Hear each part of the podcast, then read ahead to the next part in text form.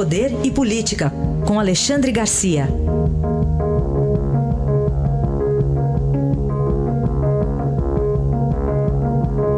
Alexandre, bom dia. Bom dia, Raíssa.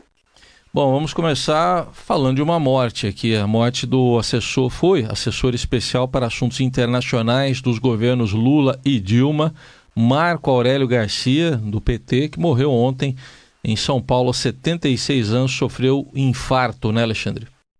Pois é, foi uma ironia do destino, né? Ontem, dia da morte dele, fez exatamente 10 anos em que ele foi flagrado por uma câmera da Globo fazendo aquele gesto do top top, Sim. quando recebia pelo Jornal Nacional a informação de que não seriam, não seria a falta de ranhuras na pista, mas um erro no o, o mau funcionamento do reverso uh, da turbina do avião. Né?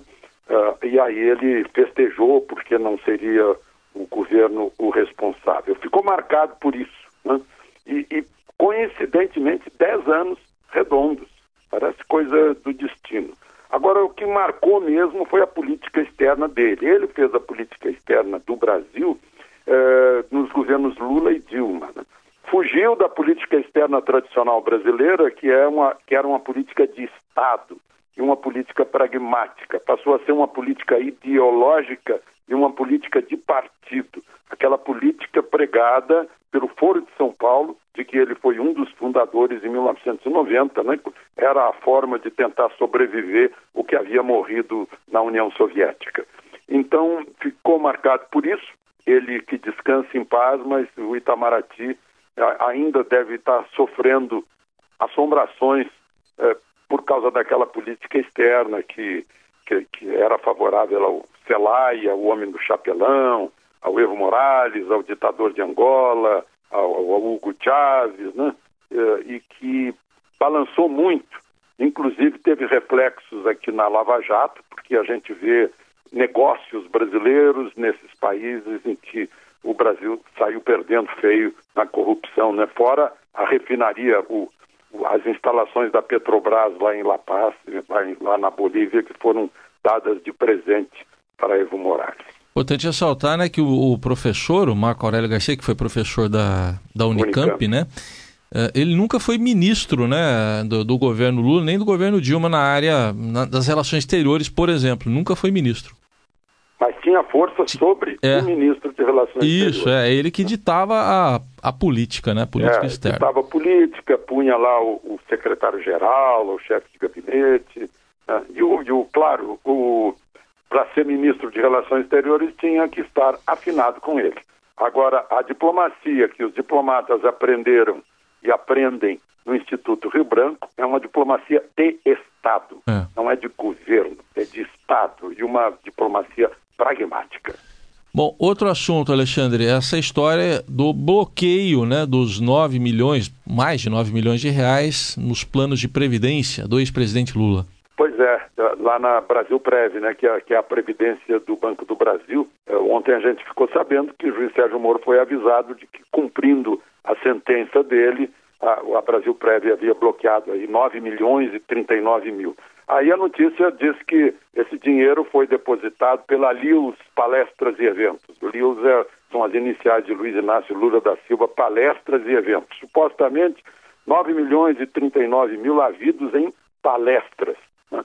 Palestras em que parece que ninguém na plateia dessas palestras tinha celular para fotografar a honra de ouvir um ex-presidente da República. Né? Nunca, nunca se viu foto alguma dessas palestras. E eu estava fazendo as contas, se cobrar bem, né, 60 mil reais por palestra, vai ter que, eh, vai ter, que ter 150 palestras aí para dar esse total. Né? Realmente é, é de estranhar.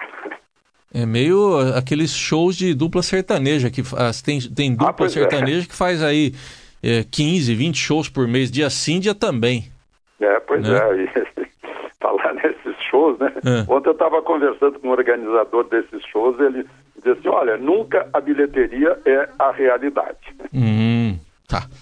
Tá certo. Alexandre, para a gente encerrar falando em bilheteria, em dinheiro, né? O presidente Temer desembarcou lá na Argentina para a reunião do Mercosul e falou que o povo será compreensivo com o aumento de impostos.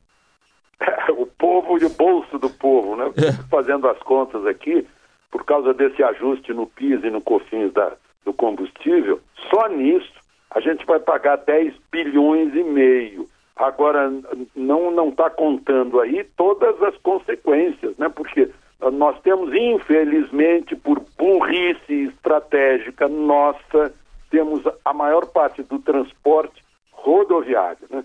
Em países sérios, transporte rodoviário é um transporte de, de curto alcance, de, de, curto trajeto, né? só para entregas. O, o, transporte pesado é trem, navio, né?